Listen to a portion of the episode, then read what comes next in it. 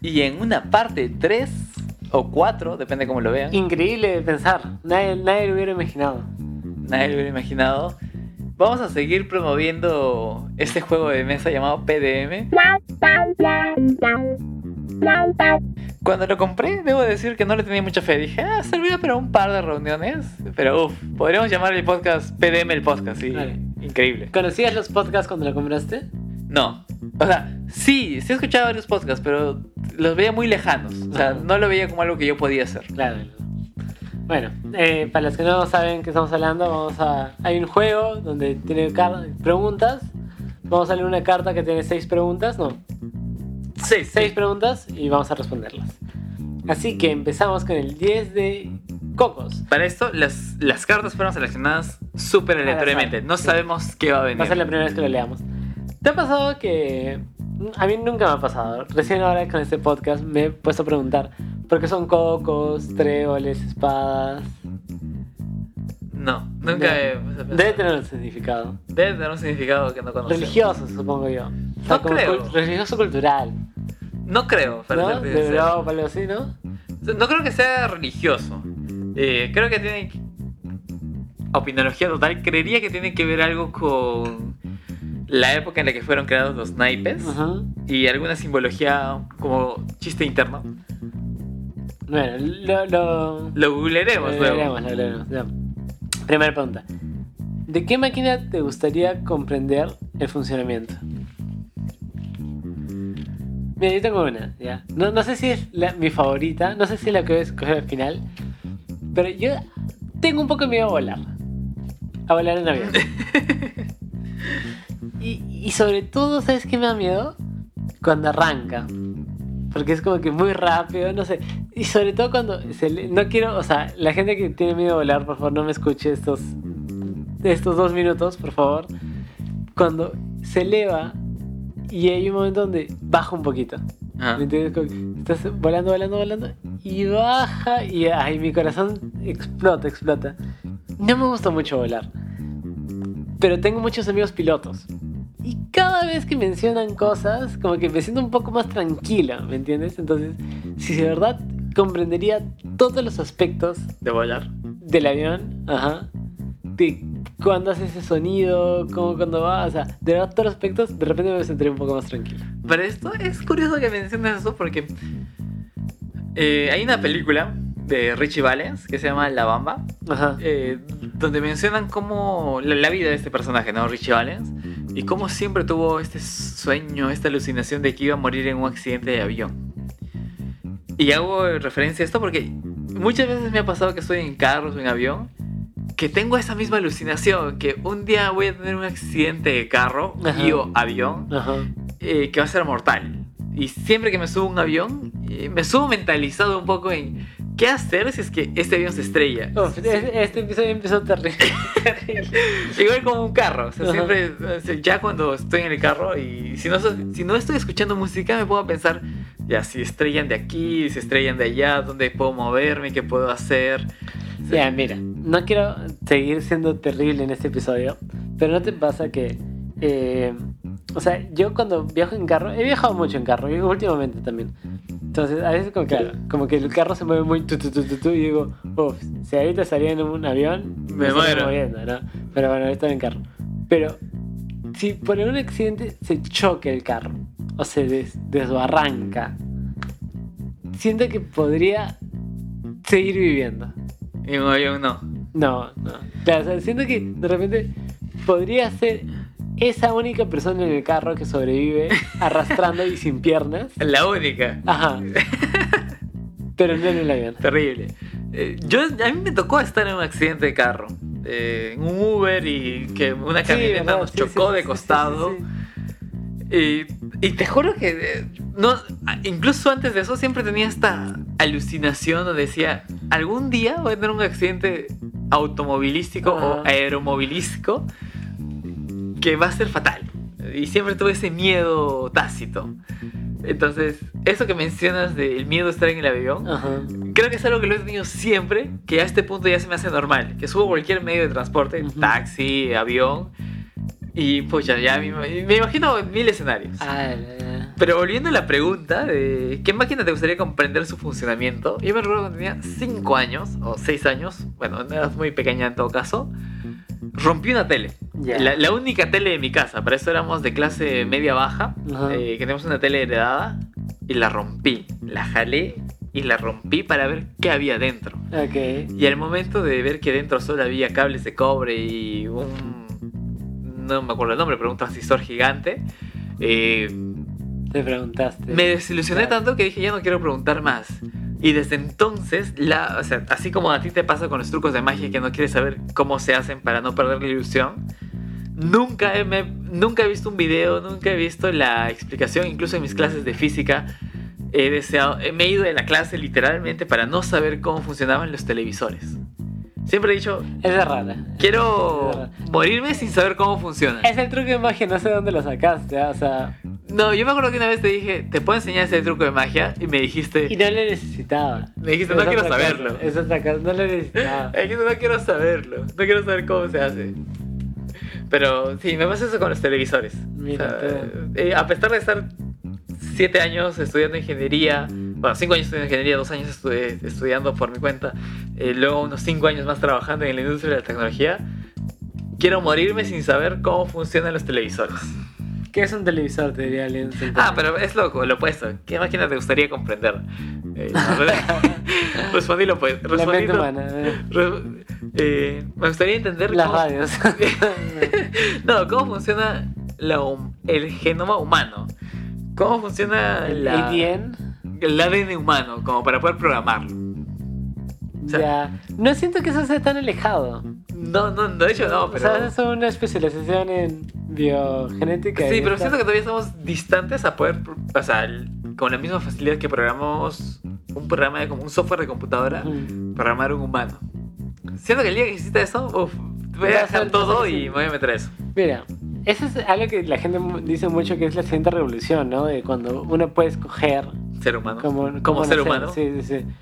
Pero para hablar otra vez del coronavirus, hay, una- hay un pensamiento filosófico muy eh, actual que dice como que recién el coronavirus es el es el entrar al siglo XXI porque te plantea cosas mundiales te plantea cosas te plantea cosas de teletrabajo de, del internet de la eh, globalización del sistema económico que antes no lo tenías. Entonces recién vamos a entrar al siglo XXI por el coronavirus. Entonces, pu- puedes creerlo, ¿no? X, pero eh, eso de el, el N, el ADN, el DNA, eh, creo que va a ser cuando vayamos al siglo XXII. Puede ser. o sea, de todos modos, es que ahorita me dieron la oportunidad de saber cómo funciona, cómo programar a un humano. eh, o- o no, lo haría. Claro, O sea. Técnicamente dijiste, ¿cuál era la pregunta, man? ¿La pregunta era el coronavirus o era qué quiero saber ahorita? ¿De Eh, qué sí, máquina te gustaría comprender su funcionamiento? efectivamente dijiste la E. El ADN, totalmente. Segunda pregunta. Si tuvieras que empezar una nueva formación, ¿qué escogerías? ¿Formación? Imagina qué carrera. O sea, tú te formaste en artes. Yo me formé en ingeniería. Ya, claro, yo me formé en artes, pero, o sea, me especialicé un poco en escénicas y lo hubiera cambiado de todas maneras. Lo hubiera hecho mucho más eh, en historia. Pero, sa- ¿sabes? Un, un punto es que hay muchas cosas de... Por ejemplo, o sea, yo em, tuve que estudiar en una universidad nacional, ¿ya? Eh, no por gran cosa, pero, o sea, tampoco... Tampoco fue lo peor. tampoco- Estudiaste. Claro, estudié, eso exactamente, ¿no? Pero Nacional hubiera sido mucho mejor. Pero no hubiera entrado a San Marcos yo. O sea, la Cato era tu sueño. no sé si mi sueño, pero en todo caso, eh, no sé si no hubiera podido entrar a San Marcos.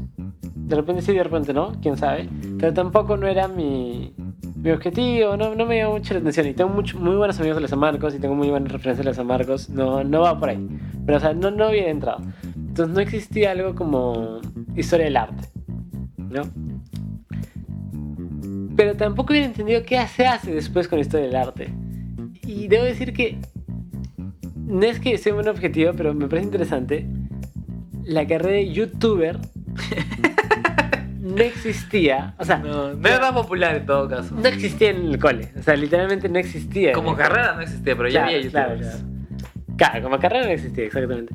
Pero sobre todo, o sea, ya, sí, existía youtubers. ¿Sabes qué no existía? Ser divulgador, divulgador cultural o divulgador científico. Eso sí, cultura definitivamente no existía. Ajá, eso sí, definitivamente no existía. O sea, que tú sepas cosas y las comentes a la gente, eso definitivamente no existía para nada. Entonces, eh, Estamos hablando de un 2011, 2010. Claro. En, ¿Cuál era la pregunta? Si tuvieras que empezar de una forma. Claro, entonces. No sé si pueda decir como que. Ah, youtuber porque definitivamente no existía. O sea, si me dices ahora qué, qué, qué podría formar es. Tirar rayos láser de los ojos, ¿no? O sea, porque ese es el único destino. Yo siento que no hubiera. No, no- o sea, sabiendo lo que sé ahorita, eh, no, no necesariamente técnicamente, sino simplemente cómo funciona el- la industria educativa, Ajá. no me hubiera metido en una universidad. ¿A ninguna? A ninguna. Yo le hubiera dicho a mis padres, eh, ahórrense, a mi, a mi- padre en realidad, Ajá. ahórrate el costo de una universidad, a mi madre ahórrate el costo de los viáticos en Lima, Ujú. ahorremos un tiempo y voy a estudiar por mi cuenta. Y hubiera hecho eso de Ya, pero estudiar ay, por mi es lado. que sientes que en el 2012 te hubiera servido eso. Mira, te podría decir que no, si es que no tuviera un ejemplo práctico de alguien que hizo eso. Ajá. Y tenemos un amigo que se llama, le decíamos el Papa. Sí, sí, Eh, pero es que no es tampoco el, el gran ejemplo. Claro, pero si yo me comparo con él, estamos casi en el mismo nivel. ¿Sí? Él tiene su startup, estuvo en Estados Unidos para presentar sus proyectos en estas cosas de startups. Yo estoy como eh, un ingeniero de software en una empresa, así que... Sí, pero. Mira, no sé cómo estará él. Claro, es- no sé, lo último que sé de él fue hace un par que- de años. Por lo que sabemos. Pero eh, tú estás en un eh, departamento que tú lo pagas con amigos eh, totalmente independientes a, a padres, de repente no, no- no tanto, pero tú sí, grabando un podcast con un buen micro. O sea, tan mal no estás tampoco. ¿no? Claro, o sea, por eso digo, o sea, no, no me quejo del, del camino que seguí, porque seguí el camino de la ingeniería y queramos o no, aceptémoslo o no, el camino de la ingeniería da eh, retribuciones económicas al corto En plazo. una buena universidad también. Claro, estuve en una buena universidad que, como dicen, ¿no? En Perú depende de quién seas amigo, depende de dónde salgas, Ujú. que se consiguen mejores oportunidades. Eh, en mi caso, creo que fue un poco de suerte. Sea, realmente eh, conozco gente de la universidad que sí la luchó por conseguir trabajo. Ujú. De ahí fue suerte. O sea, tiré los dados y salió 20. Ujú. Eh, pero no, no me quejo de la situación en la que estoy. Eh, ahorita diría, uy, si me hubiera gustado estudiar artes figurativas, artes plásticas. Ujú. Pero tal vez si lo hubiera estudiado desde un primer momento, ni estaría en la situación en la que estoy, estaría quejándome de muchas otras cosas. Entonces, pero sí sabiendo lo que sé ahorita, diría, "Mm, lo que sé ahorita, el 80% de lo que sé no lo sé precisamente por la universidad, lo sé por la experiencia y las ganas de aprender. Claro. Entonces, Pero, pero conseguido ah, solo. Yo, yo sí creo que esas experiencias y ganas para aprender dependen mucho de tu entorno. Efectivamente. En Cusco probablemente hubiera sido diferente. Sí. Y si te hago una pregunta, y, y si esto de. Si tuvieras que empezar una nueva formación totalmente imaginaria, o sea, me refiero a que. Sin, sin contar tus habilidades ni tu, ni tu sociedad, sino totalmente a lo fantasioso, te doy mi ejemplo. Me encanta mucho la física de los youtubers. O sea, si, si yo de verdad podría entender. O sea, yo. O sea, Tú lo ves por diversión. Claro, pero es como que a mí, yo no sé pintar, ¿ya? A mí me gusta mucho la pintura, pero no sé pintar. Entonces la gente me dice, ¿podrías aprender a pintar? Y yo digo, sí, es mucho tiempo, mucho esfuerzo, tal. O sea, yo de verdad no podría aprender física. O sea, ya por algo, eh, ¿Ves youtubers? o sea, no digo, por algo ya eh, social... O sea, yo, ya, mi, mi, mi tiempo de sea, aprender física, o sea, no te digo aprender física, te digo, o sea, ser físico Uf. espacial. O sea, yo ya no puedo. O sea, ya he pasado de la- Depende, pero claro, en, el- en este punto no sé qué tanta utilidad tendría más allá del dato curioso. Claro, no, no. O sea, yo te, te digo de verdad a, a ser de los físicos que están en el. el bosón de Higgins descubriendo. Claro, pero de nuevo, voy a. ¿A ti te gusta la vida? No la vida, perdón. El modus vivendi, el modus operandi que tienen esos youtubers de física. Claro, claro, claro. ¿Cuántos físicos hay en el mundo y cuántos youtubers de física hay? Es muy cierto, es muy cierto, es muy cierto, es muy cierto. Entonces, ahí tienes dos, dos comentarios. El primero que dijiste, te gusta la pintura, pero no necesariamente por eso tienes que aprender a pintar. Ajá. Es lo mismo con el cine, o sea, una vez, es como lo mismo con la magia. ¿Te puede, ¿Te puede encantar y fascinar la magia? Una vez que aprendes a Oh. hacer magia, pierdes la ilusión. Necesitamos un episodio de la magia. De todas formas. sí, sí. Igual con la pintura. O sea, siento que eh, antes cuando tenía... Para esto, yo me metí un poco en la teoría de la pintura. Ujú. Y antes un poco cuando lo vi con más inocencia de se ve bonito, no se ve bonito, se ve estético, no se ve estético, lo disfrutaba más que ahora que cuando lo veo, más allá de ver lo positivo, veo lo negativo, veo "Mm, falló en su ritmo, "Mm, este, no está bien estructurado, "Mm, el- los colores no están bien puestos, o sea, es, es medio tormentoso ver alguna obra y descomponerla por sus defectos que por sus virtudes. Imagi- y le pasa lo mismo a la gente que conozco que estudia cine. Ujú. Cuando voy a ver una película con ellos son Claro, insufribles. O sea, me escriben, me hacen una lista de 20 cosas que salieron mal. Ujú. Y cuando me preguntan que salió bien, es como que ni, ni me acuerdo. Me pre- le presté más atención a lo que salió mal. Ahora, eh, o sea, ya quiero que me hagas la siguiente pregunta porque entonces vamos en la para la 2, pero yo sí, sí siento que, eh, o sea, eh, hay una idea errónea de cuando sabes más, disfrutas menos. Yo creo todo lo contrario. Yo creo que mientras más sabes, mientras más dices, "Fall- falló esto, falló esto, falló esto, tienes muchas más cosas de las cuales eh, analizar y disfrutar. Muchas más cosas. Porque si no sabes nada, simplemente te ha gustado la película, jamás la vas a disfrutar tanto que si sabes de cosas y la has odiado. Ya, pero- apoyo eso, pero depende en qué punto del aprendizaje estés. ya. Eh, por ejemplo, si estás Sí, en un sí. punto de aprendizaje neófito todavía, un punto de aprendizaje medio, Ujú, eh, has aprendido a criticar. ujú, Entonces, ya. cuando aprendes a criticar, Exacto, no disfrutas, pero cuando aprendes, ya cuando estás en un punto más senior, más master, criticas, sabes cuándo criticar y cuándo apreciar. Sí. Entonces, eh, las cosas se- ya entran en equilibrio. Ujú. Pero llegar a ese punto no es fácil, ¿no? Tienes que haber primero pasado tu época de neófito de critico Claro. por todo lo que vea y re- recién entro al punto de equilibrio y paz, donde puedo apreciar y criticar al mismo tiempo. Muy cierto, muy cierto. Bueno, no quemamos más gente. La siguiente pregunta es, ¿qué harías si la otra persona no quisiera acostarse contigo después de un mes de citas galantes? ¿Qué lo patriarcal este...? Sí, este juego está en- escrito en el 2000, 2000. ¿eh? Alucina que... ¿Qué es una cita galante para empezar? Mm, Cara. Cara, no, no estoy muy seguro. Ah, eso sería mucho peor. Eh, eh, o sea, si, si es cara, eso es. No solo es machista, sino es eh, como que superioridad por Estatus económico. estatus económico. O asumir que el otro género está en inferioridad. Eh, yo pienso, creo que una mejor pregunta sería transcribirla a tiempo, a nuestro contexto, Ujú. donde galante puede significar que te has esforzado mucho, Ya. sin importar el estatus económico sí, sí, sí. o el estatus... Es que eso también me, me, me, me, me genera conflicto porque, o sea, de repente no tienes mucho dinero y le has invitado a, a comer una salchipapa, ponte, eh, para compartir y una gaseosa de dos cañitas. Entonces, de repente tú puedes pensar que te has esforzado mucho y la persona te rechaza Porque siente que no te esforzó nada. y, y, y, y la terminas quemando en el, en el bus, man. ya, O sea, Sí. ¿quién se cree esta weona, no? Es, peligroso, eh, la. Ah, Entonces lo querías sería quemarla si es que no te acepta.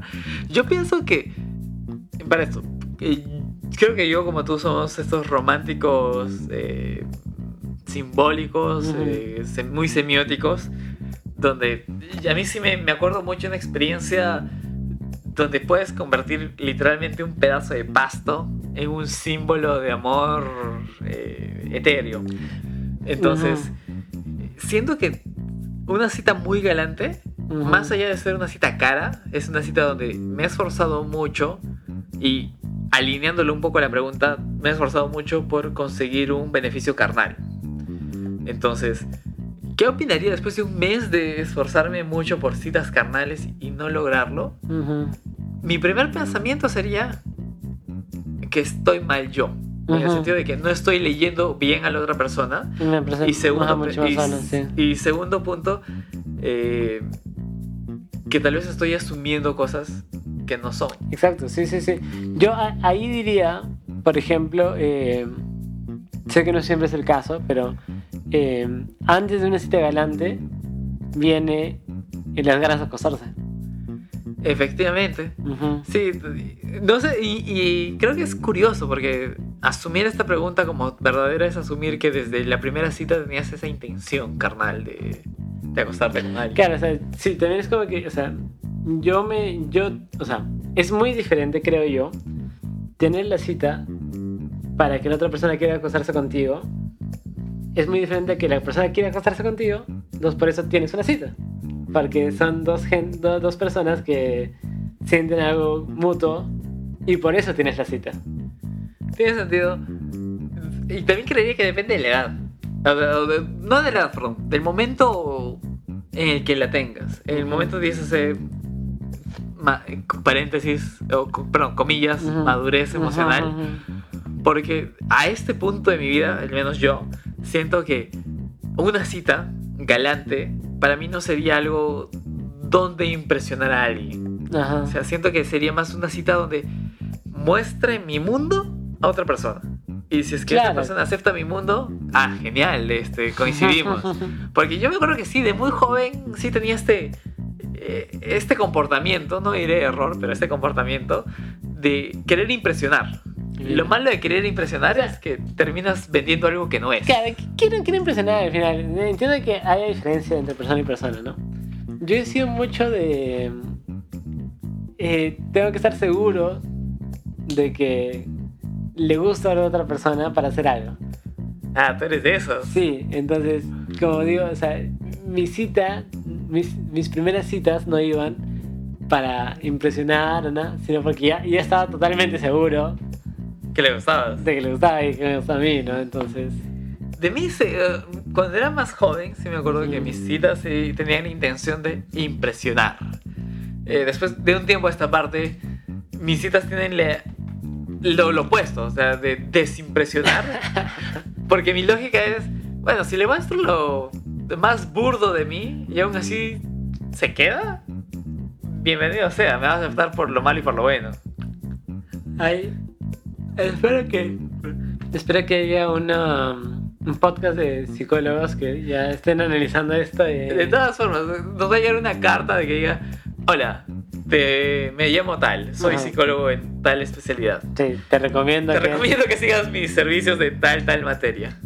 ¿Por qué deberíamos rezar? Para esto, eh, creo que aquí vamos a terminar una parte y Ajá. las siguientes tres preguntas las leemos en otra parte. Por lo que, si quieren saber cómo terminaron estas seis preguntas, espérennos en el siguiente podcast.